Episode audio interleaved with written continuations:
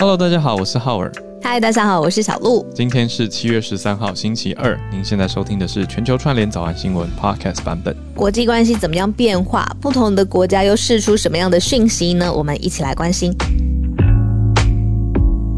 最后一个闲聊是我昨天在测试演算法，我发现有很多在我的 Facebook 追踪很久的人，到现在还不知道全球串联早安新闻。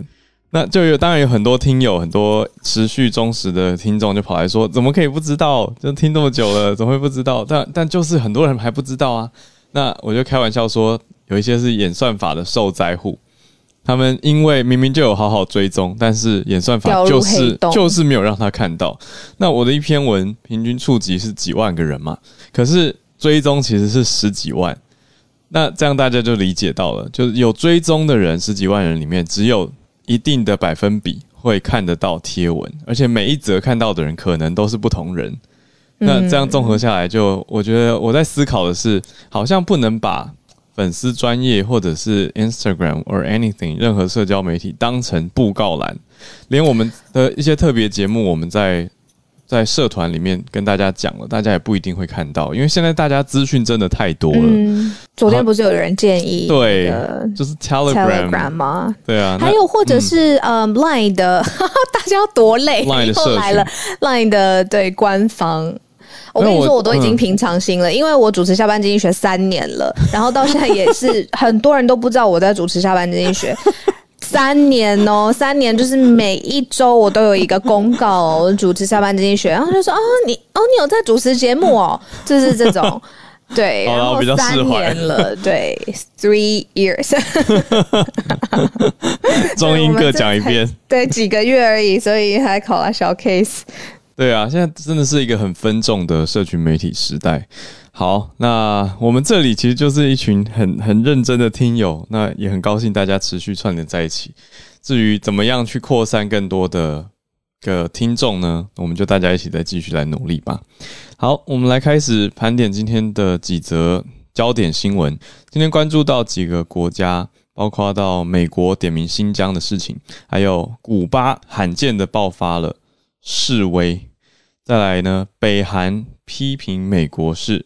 邪恶政治，好，这不算是第一次有北韩对美国的批评，但这一次的讲法是什么呢？那又是什么原因？我们来关注。接下来跳到离我们比较近的泰国，泰国的消息是，泰国政府宣布要混打科兴还有 A Z，这是全球第一，走在前面。我们一起来关注一下详情。再来到了八点半，就会跟大家一起来全球串联读报一分钟的时间。我们就先从美国开始吧。美国又点名新疆了。那这次呢，点名的内容是讲到新疆的暴行高风险。我不知道大家有没有听过一句话，就是爱的反面不是恨，而是漠不关心。嗯，我记得我以前好像在看到这句话的时候，我一直以为是德雷莎修女讲的。然后就是之前小时候大家会背什么名人佳句或什么语录什么，那我今天才看到她原来是呃一个也是诺贝尔和平奖的得主维瑟尔。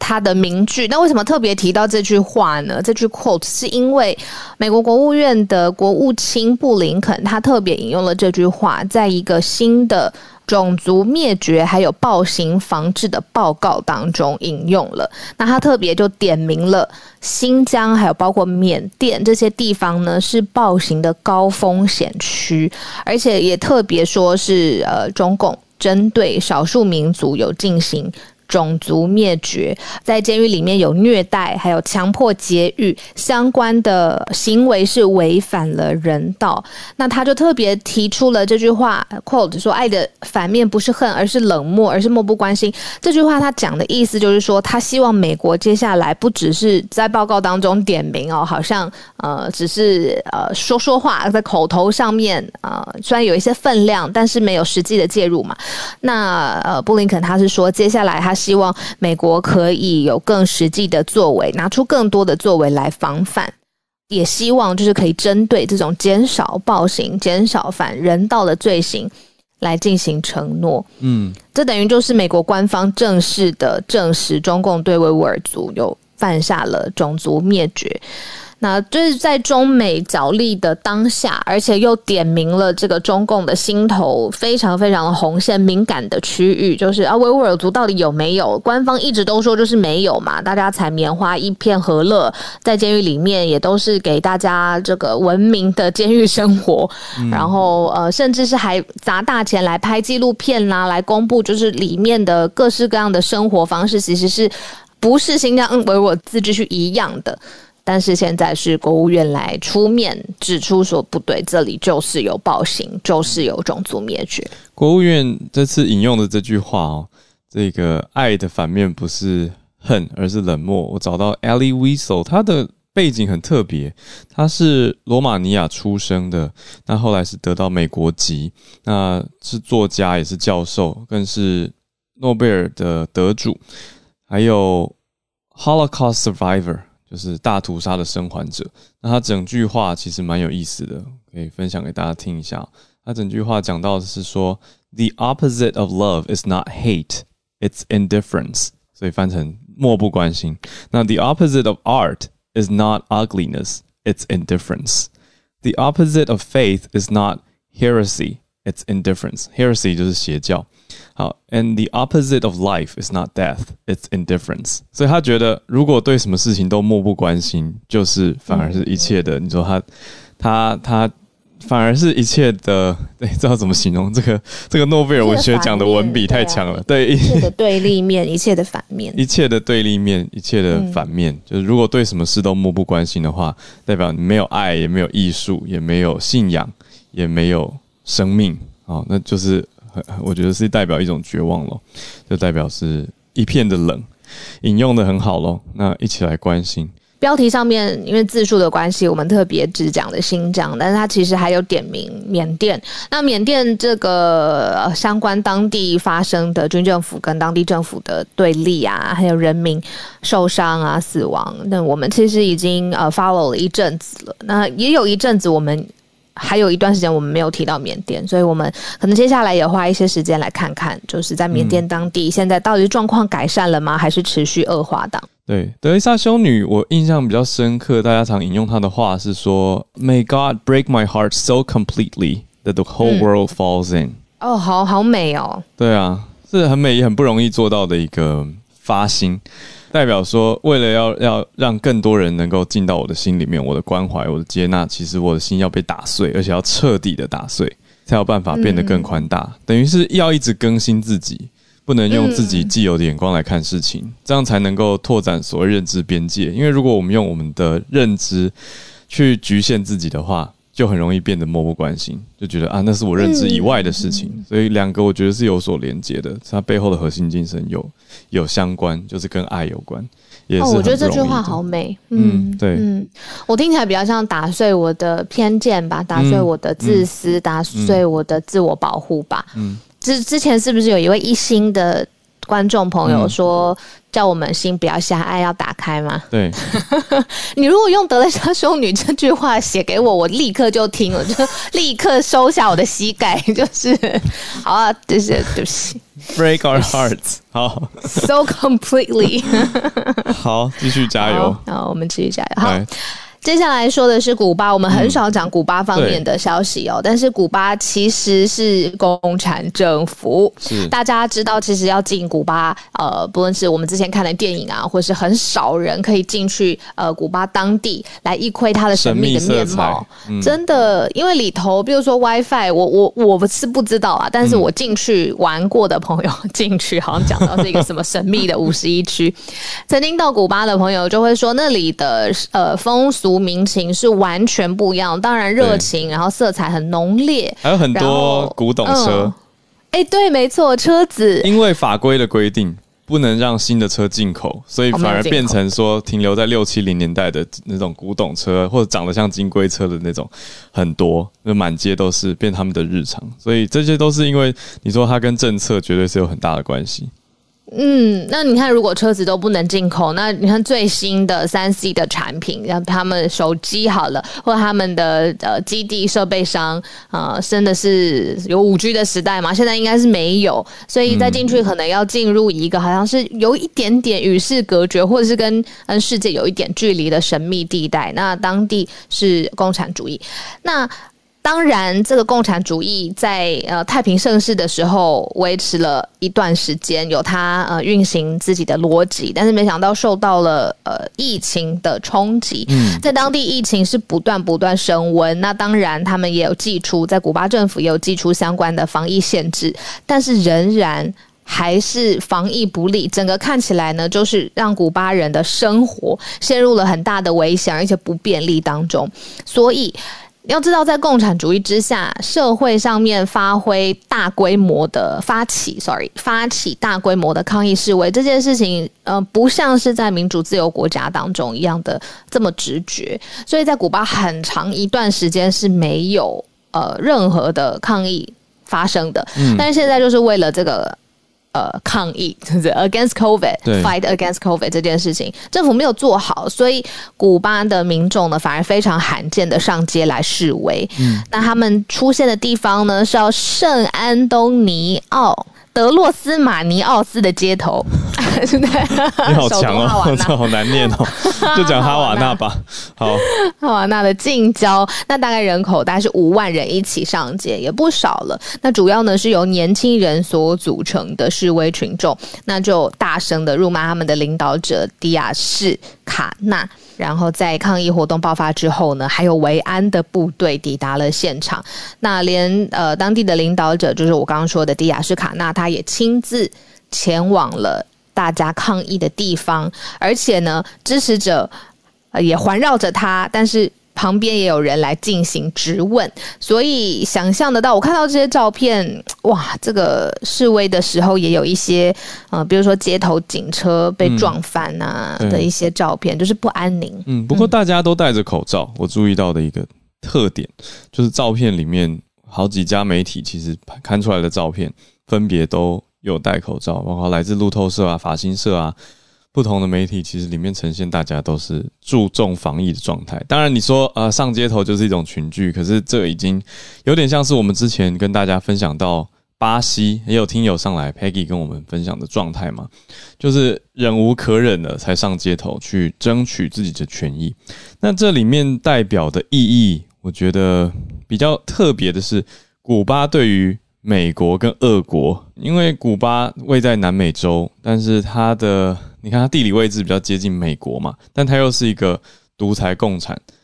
哎，独裁嘛，对啊，对，独裁共产的政权。那在冷战时期，其实大家应该有印象，飞弹危机也是古巴，对。那所以，俄国就是一直借着古巴这个题目来跟美国做抗衡跟平衡。所以呢，美国白宫国安顾问苏利文有出来回应说，支持古巴的言论和集会自由，谴责任何针对和平示威者的暴力。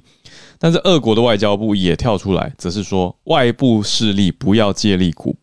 不要介入古巴。所以说，两边的角力也可以从这边看得出来。那到底古巴的人民过得如何？两边美国跟俄国在喊话，可是也没有势力，到底有没有办法真的介入呢？这个我们就要等一下，我觉得也跟丹尼斯老师来聊一聊这个题目好了，看丹尼斯老师怎么看古巴对于美国、对于全球的重要性。再来看到第三个，今天选到两个比较神秘色彩的国家哦，再来是北韩，现在则是北韩批评了美国是邪恶的政治，这是什么消息呢？这个瘦身有成的金正恩 说了什么？是不是因为？到底是不是因为他们就是粮食的问题没有解决，所以他才瘦身？这件事情是不知道的。但是今天特别选北韩，而且北韩针对美国又开炮，这个还有两件事情啊，还不只是说他是批评而邪呃说他是邪恶政治，北韩还说啊你先管好自己的事情吧。这种话就是连续两件事都是针对美国来呃说这些比较负面的批评。第一个呢是。呃，美国他刚才就呼应到我们说的这个，他需要有人道援助的主义，然后希望可以在世界上面呢来维护不同的呃人道的关怀。那这件事情，北韩先狠狠批了，说这是。美国在干涉他国的内政，而且北韩说希望美国先管好自己。好，那这个论调我是先已经听过了。那这个之前大家可能也觉得很熟悉，因为可能中国对外的发言人也常常说这个论调。嗯，可是呢，我很少听会直接说哦，美国这是邪恶政治。那这个也是北韩说的，原因是因为美国对外捐赠疫苗的整个计划。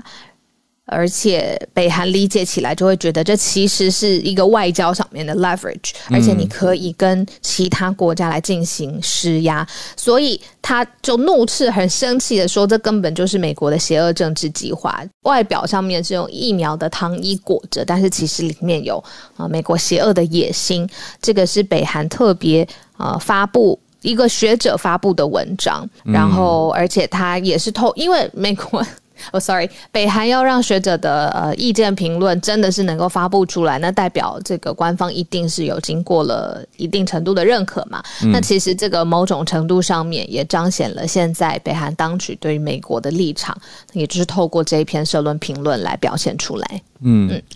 这个邪恶这件事情就是一个主观价值判断。不过，如果我们讲客观事实来说，美国在跟全世界。Leverage 啊，在杠杆疫苗资源，这倒是一个客观事实。所以最后的价值判断，大家觉得这是美国呃慷慨大方，或者是在协调大家的秩序跟帮助大家，还是要说它邪恶？这就是最后价值判断的落差所在了。嗯，我常常觉得很多事情其实客观事实一样，可是站在不同的位置看，会有完全不同的结论。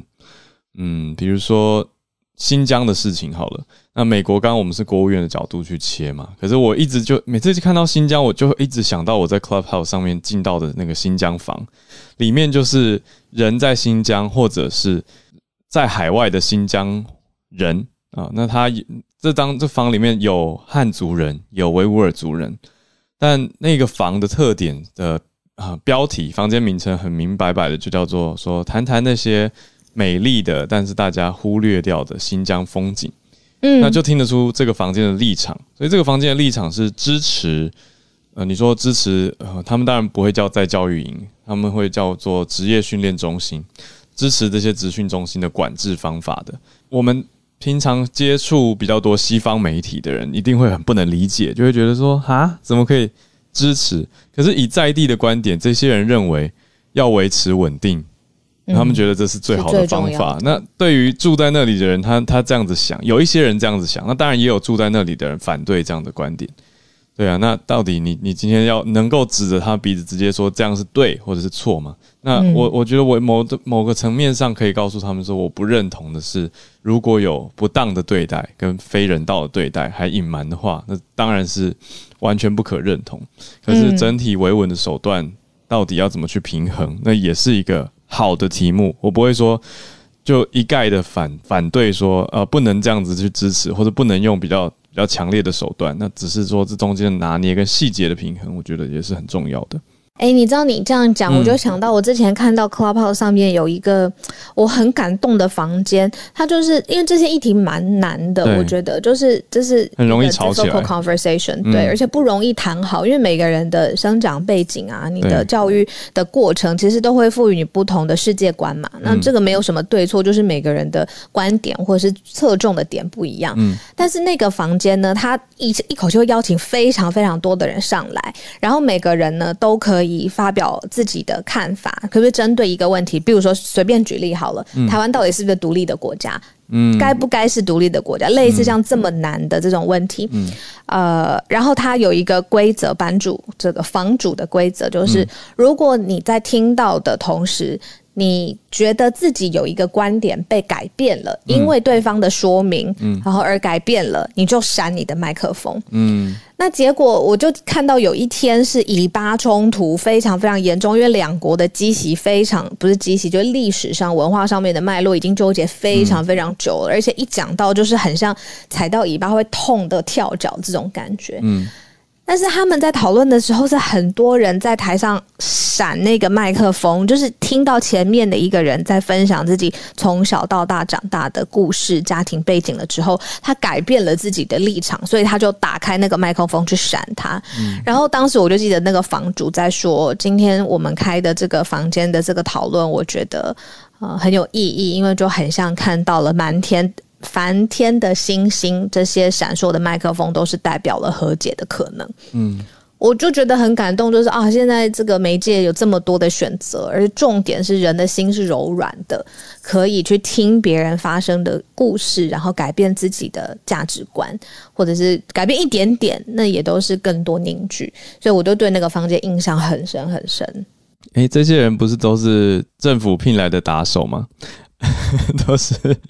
都是认知作战分子啊！大家不要随意听信啊！嗨呀嗨呀！开玩笑，没有。我的意思说，现在真的是像你说的，到处资讯管道很多样，可是背后到底是谁？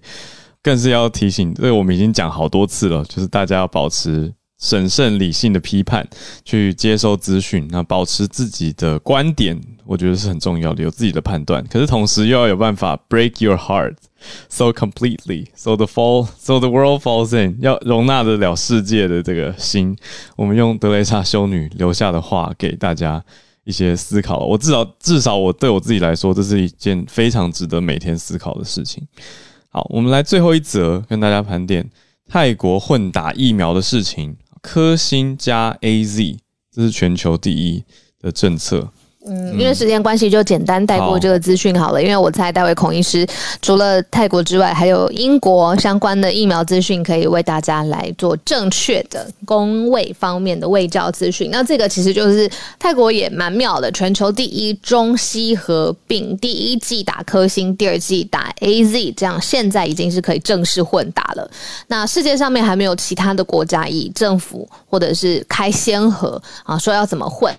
呃，顺序是什么？品牌是什么？那至少现在看到泰国现在是在全球第一，科兴第一季，A Z 第二季混着打。那现在是他们的疫苗接种愿意呃以这样子的顺序让人民来施种，所以待会听听孔医师怎么说。对，而且刚好我早上也看到 W H O 的新发表报告，专家是说混打，W H O 的角度说还没有建议混打。那但是世界各国就开始有不同的的数据出现了嘛，所以各国政府也开始采取不同的政策。等一下再跟孔医师讨论看看怎么看这件事情。好，那我们现在就开始全球串联的时间喽。来，我们可以从月光河开始。我们昨天才讲到说，维珍银河公司的这个 Branson，它根据美国的标准是已经上了外太空，国际标准还没有。但是真是意想不到的是，竟然会今天股价就下跌的这么惨哦！就是根据呃，这是《华尔街日报》才刚出来的新闻，嗯，对，就是虽然已经算是成功呃进入了亚轨道空间，但是不足以。一阵这个公司的股价，所以投资者可能认为说，Branson 他的零重力经验不足以抵消维珍银河公司宣布即将抛售价值五亿美元的普通股之后呢，所以他们的 SBEC 的股价在今天开盘是下跌了超过百分之十一。那这也是他们在一年以来大概是下跌最多的，因为呃是在美国时间星期日的时候，就七月十一日。那时候它的飞行才持续，其实只有十五分钟。虽然对维珍银河来讲说是一个里程碑，但是他们因为长期来一直在承诺说可以很快就展开了太空旅游服务，而且是用二十五万美元票价将财力雄厚的旅行者可以到太空的边缘去旅游。但是对于股民来讲，到底是不是真的算作一个太空的旅行，还是一个蛮激烈争论的细节？然后所以呢，大概因为也是可能民众对于这个公司的。这一项新推出的旅行活动没有太大信心，也就是说，今天真是下跌蛮惨。那其实也算是出乎我意料之外吧。那我们接下来是蛮期待，再过几天，Jeff Bezos，然后他也会在这个月晚一点的时候，他的是公司叫做蓝色起源。希望能够突破维珍银河公司的这个高度嘛，然后预计从起飞到再次着陆的时候将持续大概十分钟到十一分钟，而且它开出 开出了很惊人的票价是两千八百万美元来购买首航的机票，那我已经有一位匿名人士购票了，所以我们下一拜可以揭晓说究竟是谁。谢谢月光河带来这个消息，让大家应该说持续追踪了。接下来连线到南加州 Los Angeles Harrison Harrison 要跟大家谈的是维吉尼亚州的事情。呃，今天就是在美国各大媒体，大家都在争论，呃，在 Virginia 州的 Charlottesville 移除了一些联邦领袖的一些雕像，呃，它是是不是美国的文革，就有点类似于文化革命那样的破坏文化呢？就首先先给大家介绍一下这件事情的背景。啊，首先就是在 Charlottesville，它有很多的美国南军，就是在 Confederate，就是南在南北战争的时候，美国的南方邦联军队的领袖。然后，它这条大街上就是摆放这些邦联军领袖雕像的这块地方，是由呃之前南军的一个老兵的家庭，他他的名叫 Paul McIntyre，他来去呃买的这块地，然后放放置这些雕像。但是就是在二零一六年的时候，呃，Virginia 的民权运动者提出要呃移走雕像，因为他们认为雕像这些南军领袖雕像是对呃黑人及其他少数族裔的压迫。然后呃，在二零一七年的时候，Charlottesville 的市议会投票决定呃就通过移除这些雕像。然后在二零一七年的时候，大家都知道在 Charlottesville 呃发生了呃来自 Ohio 的 James Fears 他的呃就极右翼撞死这个游行人士的事件。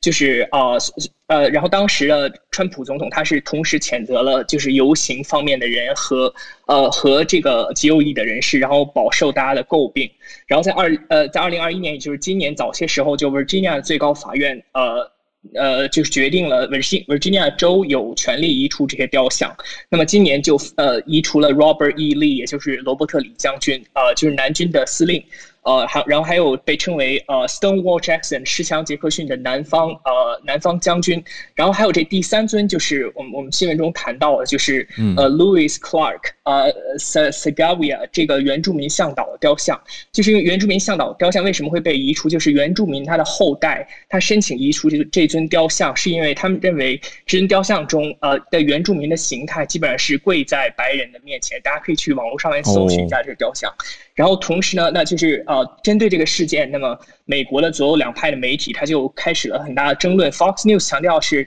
南南军的领袖啊，还是原原住民的向导也好，他都是维维护周全宪法跟美国一些传统。那么呃，自由派媒体 CNN 他强调是就是呃，捍卫种族主义跟奴隶制的这些历史人物，呃，而且尤其是他们在今天没有得到社会共识的人物，不应该被放为街头，应该被放入。博物馆，那么我个人的看法就是，它跟其实是跟中国的文革是完全不一样两个概念，就是因为呃，中国文革是最高统治者发动那种政治清洗，是目的是打打倒党内的潜在的政治对手，而且对于就是文化态度是破四旧、消灭旧文化。但是在 Virginia 州，其实移除雕像，我们可以看到就是是美国的一种转型正义，因为从去年的 George Floyd 的问题，我们可以看到美国社会其实到今天依然存在一定程度的总。种族偏见跟歧视，那么就就如果移除雕像是市议会投票通过的，那它是一种民主的一种选择，而且不而不是民权运动者他自主的一种破坏。而所以呢，就是我认为，就无论是美国还是中国还是台湾，就是如果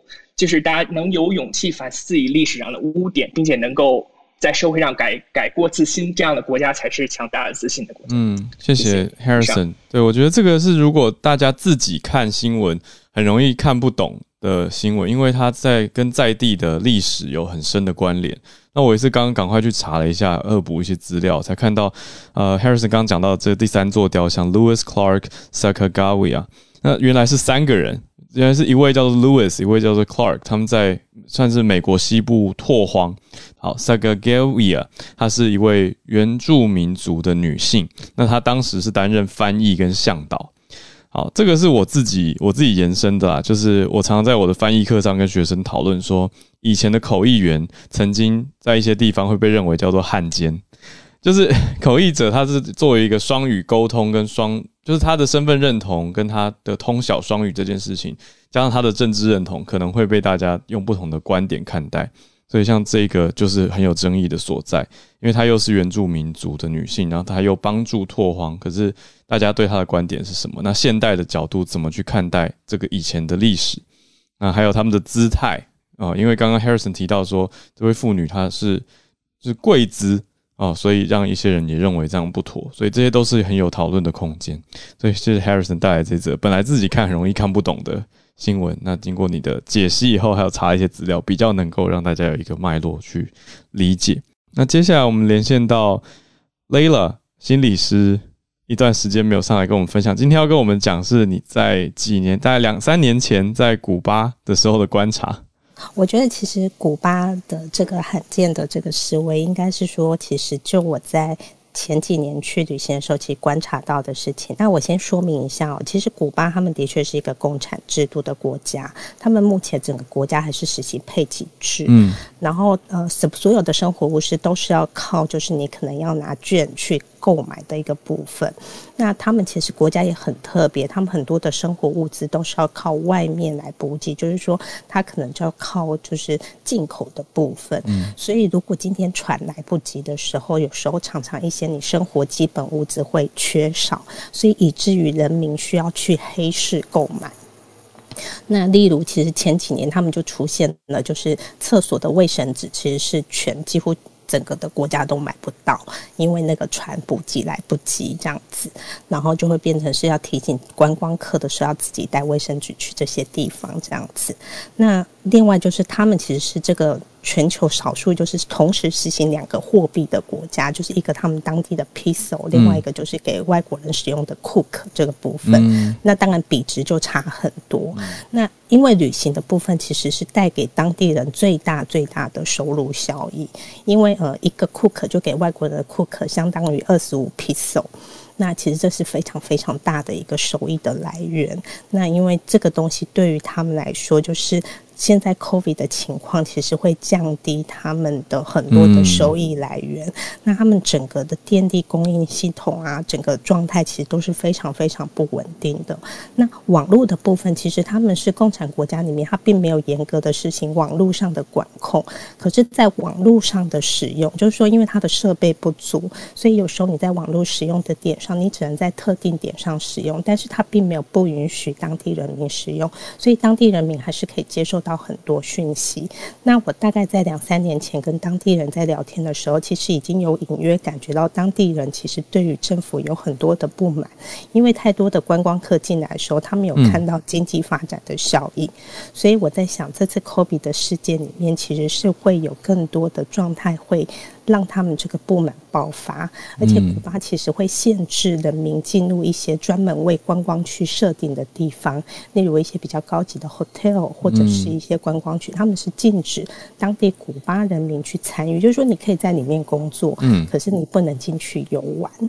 对，所以其实这些限制，我觉得多少在这个观光兴盛，然后还有就是各地的人去那边做旅行消费的时候，我觉得这个让古巴人民其实都有蛮大的冲击。对，那这个其实这样的改变，其实慢慢慢慢的，其实在两三年前就有一些酝酿，包含那时候我过去的时候刚好发生了龙卷风，那我记得我住宿那个当地的 Airbnb 的。因为这个灾难，居然对总统丢石头，然后我觉得他们那样的一个情绪，其实已经慢慢在这种开放下，有很多很多的一个不满东西酝酿。而在这次 COVID 的时候，然后让他们整个的经济其实也受到蛮大的打击。那我觉得这个东西就慢慢，他们也会想要逼迫政府做更多的改变。那我是雷拉，分享到这里，谢谢，谢谢雷拉的分享。那我们再来连线到南半球澳洲雪梨的费费，要跟我们讲大堡礁的事情。Hello，早安，好了，早，早安，小鹿。嗯，我今天想要分享就是有关于大堡礁的事情。那这个新闻其实大概是从两个礼拜之前开始发烧，就是呃，联合国教育科学文化组织呢，他们在两个礼拜前，他们说他们下个月开会的时候，想要决定到底要不要把大堡礁列为。嗯，危机名单当中这样子，那这是一个很大的事情，就是说，如果今天有任何一个世界遗产被列入危机名单，意思就是它会被剔除那个世界遗产的名单当中。然后呢，就是你的这个，你的像如果在澳洲的话，它那大堡礁可能它就没有办法开放给观光客，他们就要开始想办法维护，呃。呃，去修补这个整个大堡礁生态的东西。那 可是其实这件事情呢，大概是从二零一二年开始，联合国就跟澳洲政府说过这件事情了。然后呃，连续应该是二零一二到二零一四，然后连续三年，那政府他们就是想办法跟联合国交涉之后，其实连续三年他都把这个这件事情撤回了。那在二零一五年的时候，澳洲政府提出了一个长期的计划，要把大堡礁去呃修复这样子。可是，在一五年到二零二零年这五年当中呢，其实大堡礁发生了三次非常非常严重的白化这样子。那所以今年，呃，这个文教组织就说，文教组织就说，他们想要把大堡礁再列为。呃，危机名单当中，然后这个新闻一出来呢，澳洲政府马上就说，这一定是阿公啊阴谋这样子，因为呢，因为这个文教组织它的头就是它是从四十几几国的呃，Sorry I'm busy，是啊，它从四十几国这四十几国里面呢，它的头是 它的头是中国这样子，所以他说他觉得这一定是中共他们的阴谋，因为他们长期以来教科文组织的。对的提出，他们觉得中国这次哦，等于是澳洲政府拿拿政治来当一个啊环保的挡箭牌。对，然后可是可是呢，呃，可是隔两天，就是这个文教组织里面的其中一员，就是法国的人，他们就法国的代表，他们就说。这个其实不是中共他们自己决，中国他们自己决定的。这个其实是大家是四十几国一起决定的。那我们这最后的结语结最后的决定会在下个月开会之后才会才会提出来嘛？这样子。那可是现在就是大家就开始批评呃澳洲政府啊，因为澳洲政府其实真的没有做太多事情。那如果澳洲政府真的没有办法把这件事情解决的话，那会有很大的问题，因为今天如果澳洲政府要解决这件事情的话，其实要主要是要从呃整个二氧化碳排放量的这件事情去下手嘛。可是，在澳洲政府在上个月的 G7 高峰会上，他们并没有签署二零五零年那个零排放零排零碳排放量的那个合约。嗯，所以他们其实一直在想办法逃避这件事情，然后再加上澳洲政府其实目前他们。想要在 COVID 之后呢，他们想要呃借由整个呃煤炭油矿业的输出去复苏经济，所以如果他们真的要做这件事情的话，他们早就会做了。所以到底澳洲政府要做什么呢？我们大家其实蛮期待的。嗯，就到底哎，经济环保的平衡又再次降临到澳洲政府的头上，所以大家一起来关注一下。那也谢谢费带这个消息，我不知道大堡礁在。前六年期间有三次严重的白化状况，诶，好，那谢谢你。最后一位大仙他在上班不开麦，要他上来是因为昨天他其实就已经整理了很多资讯，所以关心体育的朋友可以看看他的 bio，里面有非常多的整理，跟大家简单讲一下 MLB 全垒打大赛，大谷翔平是史上第一个同时以投手跟打者的身份入选明星赛的球员，也是第一个参加全垒打大赛的日本人。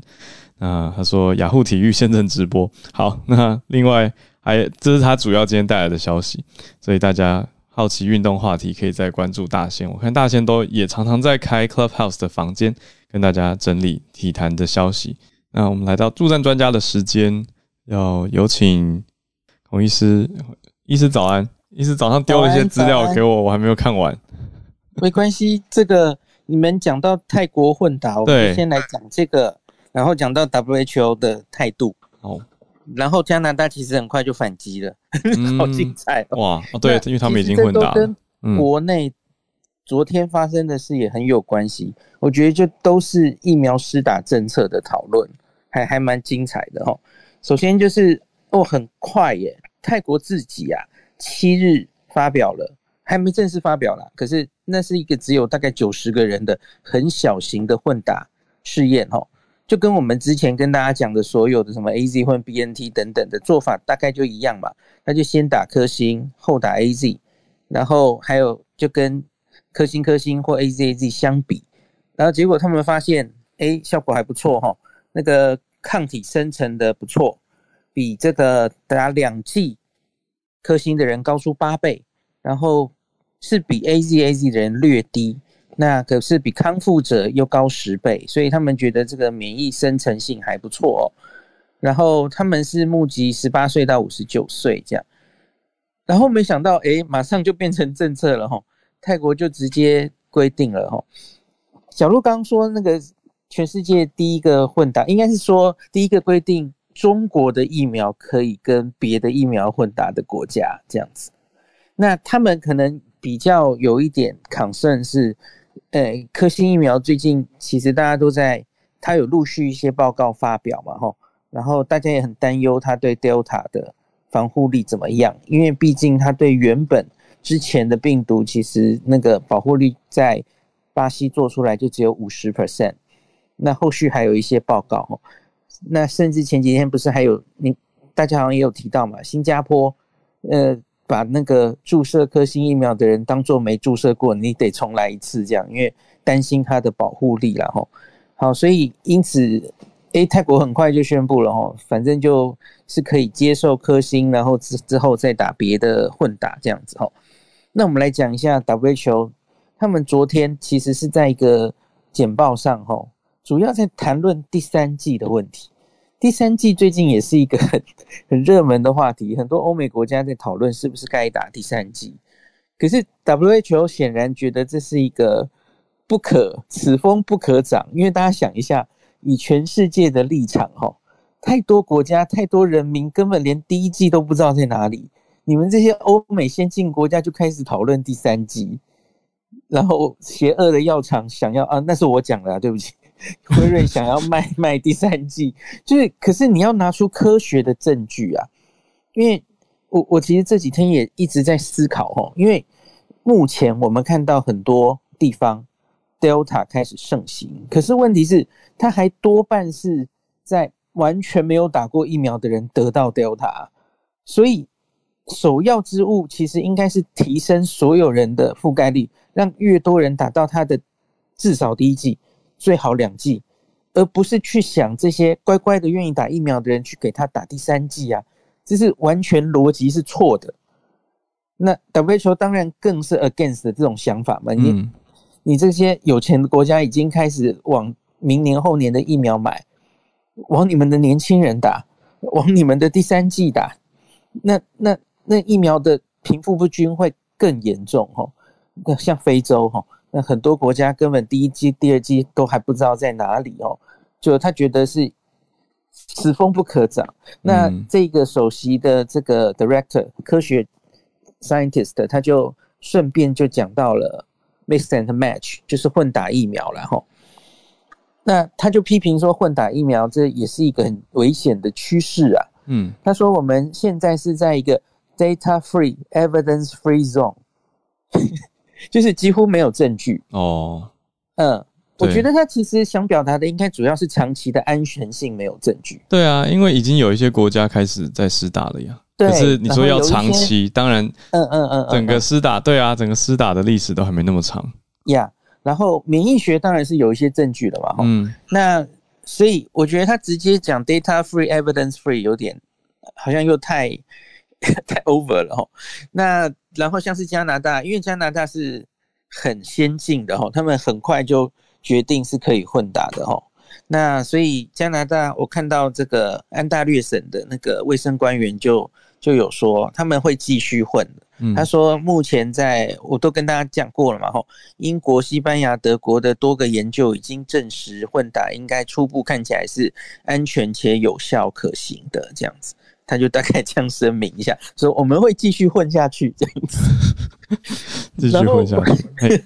那回到，我觉得回到台湾自己啊，我觉得也很有趣。台湾昨天呐，我们指挥中心宣布了一个政策，虽然这两天大家好像最大的消息是我们好像。终于买到 BNT 了，对，大家都呃比较算开心吧，觉得这个消息是好的。力量蛮大。对，记者会上我我注意到的最大的消息是，我们很勇敢嘞，嗯，我们很英国、很加拿大的决定了，我们要把第二季的莫德纳哦延后到十到十二周才施打。你们有没有注意到这个新闻？有啊。有吗？吼，嗯，那当然有。但书那有三类人还是照原本的莫德纳这个临床试验是二十八天就打第二剂嘛，吼。那有三类人，就是第一线的医护人员，来有边防的人，吼，就是航空业的。然后第三个是孕妇了，吼。那前两类让这些人赶快打到第二剂，照原本的有一个基本的防护，我完全同意，因为他们是很有机会遇到 Delta 的人。嗯，那这其实跟我这一阵子一直在讲的这群人，就是疫苗疫苗施打要有灵活性，让他们有最好的盔甲，其实是精神是吻合的。所以我我觉得我非常赞成这个政策。然后，那可是我觉得他冒险的地方就是哦，一样了。我们国家在跟我们说哈，我们现在不不让你 A Z 混打莫德纳，因为没有资料。对，因为资料几乎都是 B N T 的。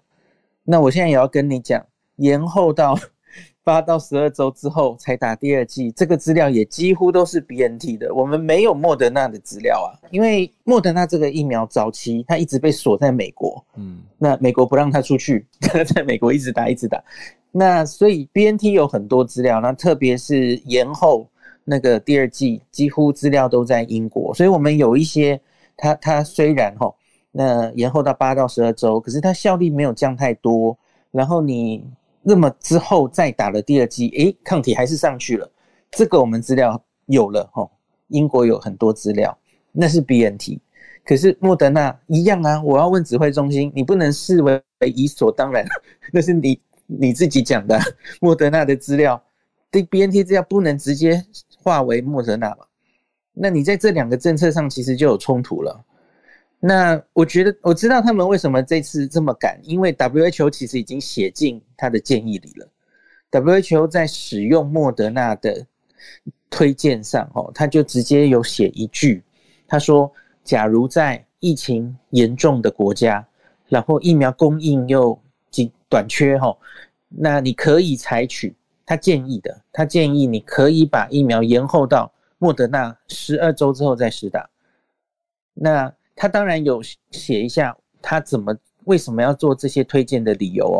他就有四篇那个论文讨论这件事。可是我要跟大家讲，那四篇论文其实都是工位模型。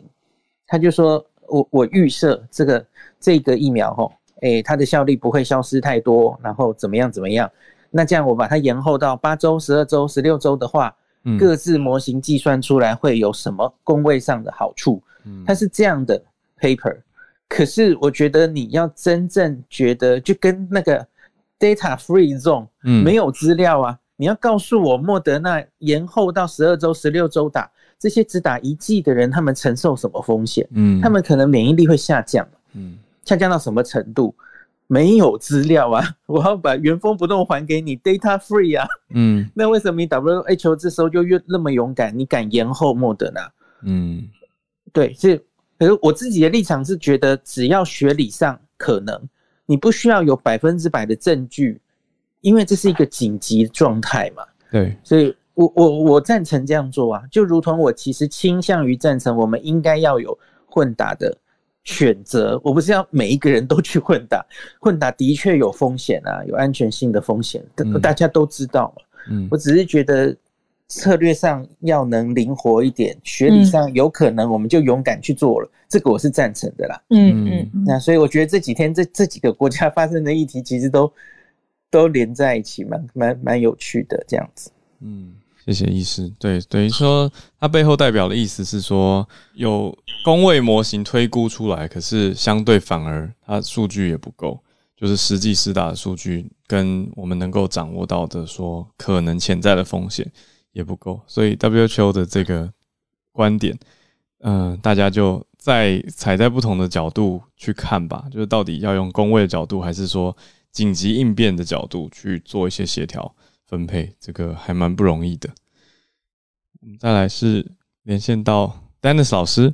应该还在度假，还在 road trip。对，嗯，对，今天今天在从纽奥文到刚刚到佛罗里达，嗯，对。嗯，今天选的问题很很很复杂。为什么我说很复杂呢？因为其实我们讲的，我们说古巴的问题哦。刚刚有一些朋友分享，我觉得很棒。去过古巴的朋友，我当然没去过，但是我有跟古巴的一些啊朋友交手，不说交手，讨论过。古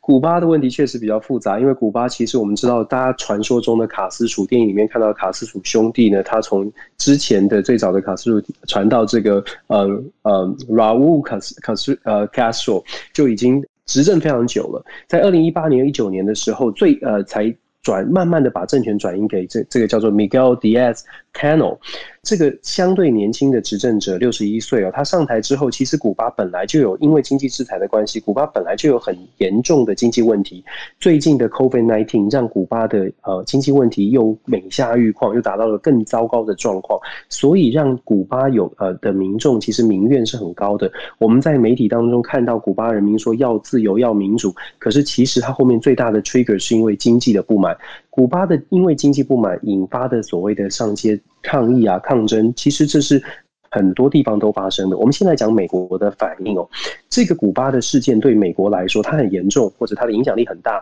为什么呢？因为在美国的佛罗里达州有非常多的古巴裔的呃选民，古巴裔的移民在佛罗里达州。我们知道佛罗里达在每一次的总统大选当中，它是非常重要的，因为人口众多的关系，选举人团票是非常多。所以对于美国的政府政治人物来说，古巴裔的选民很重要。古巴跟美跟美国跟古巴的关系也很重要。大家可能知道，美国非常佛罗里达州非常知名的一个参议员叫做 Marco Rubio，他自己本身就是古巴的后裔。一般来说，美国的共和党呢，对于打倒卡斯楚、反共这个立场其实是蛮坚定的，所以一直以来，共和党对于古巴都是比较强硬，都是支持古巴推翻暴政，古巴人民推翻暴政。相对来说，民主党呢就比较采取温和的，希望可以比较务实的跟古巴建立关系。如果大家回顾历史，二零一六年的奥巴马曾经拜访古巴，就是。破冰之旅哦，曾经到古巴跟卡斯楚一起看棒球，当时的就变成了呃共和党的一个呃最大的这个不满的地方，也因为这样的一个拜会，想要跟美国跟古巴关系正常化，导致民主党其实在佛罗里达失去了非非常多的选票，从后来的选举看得非常的清楚哦，所以在古巴的争议上，这一次的暴呃这个抗争事件发生之后，拜登政府白宫白宫包包括白宫发言人以及西半球事务的这个办公。公式这个叫呃 Julie Chong 这个代理的助理呃部长呢次长吧，他还特别发了一个声明，但是他的声明就比较不痛不痒。他的声明是说，美国支持古巴人民有有争取这个自由的权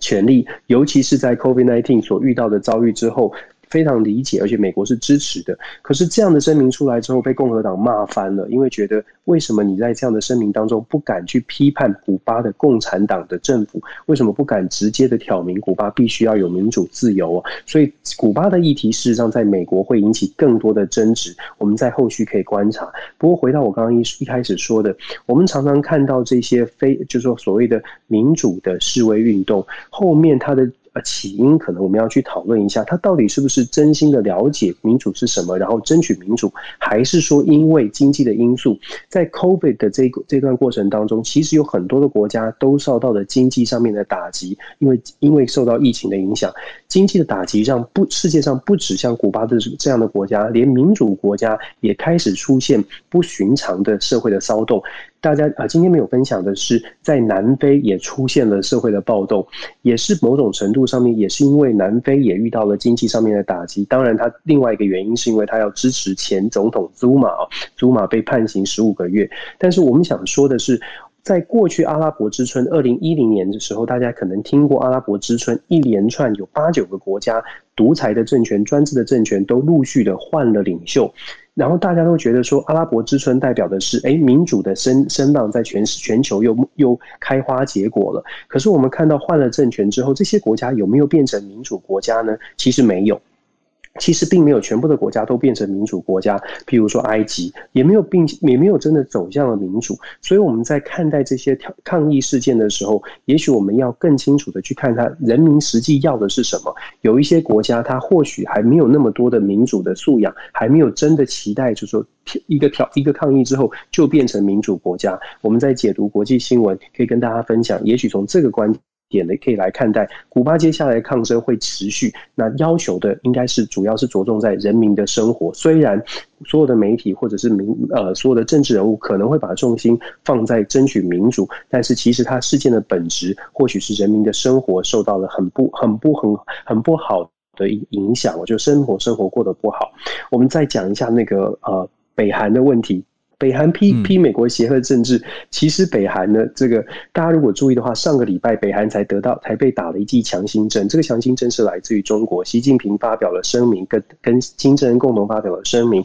声明说美呃北韩跟中国之间的关系坚若磐石哦，双方非常巩固的友谊，中国会无中国会继续的支持北韩。大家在上个礼拜看完这个声明之后，北韩在这个礼拜就透过官方的媒体，如同小鹿刚刚说的，北韩释出了讯息。虽然是研究报告，但是你知道，知道美北韩这种国家释出的讯息都不是说谁任何人都可以说话的，所以北韩释出这个讯息呢，告诉美国说，我们我们是不不爽的，我们对美国要越看起来是要更加的强硬，主要的原因就是中国在后面推了这一把。对北韩本身来说，他希希望对美国更强硬，可以换取更多的被。可以换取更多的目光的焦点。那中国当然也希望，虽然不是直接的说，但是中国也希望可以推着北韩变成更大的威胁。因为当北韩的威胁越大，美国就会必须要考虑跟中国是不是要啊采取比较多的合作，或者在中国在北韩的问题上面要对中国稍微的让步，因为毕竟只有中国可以 hold 住北韩哦。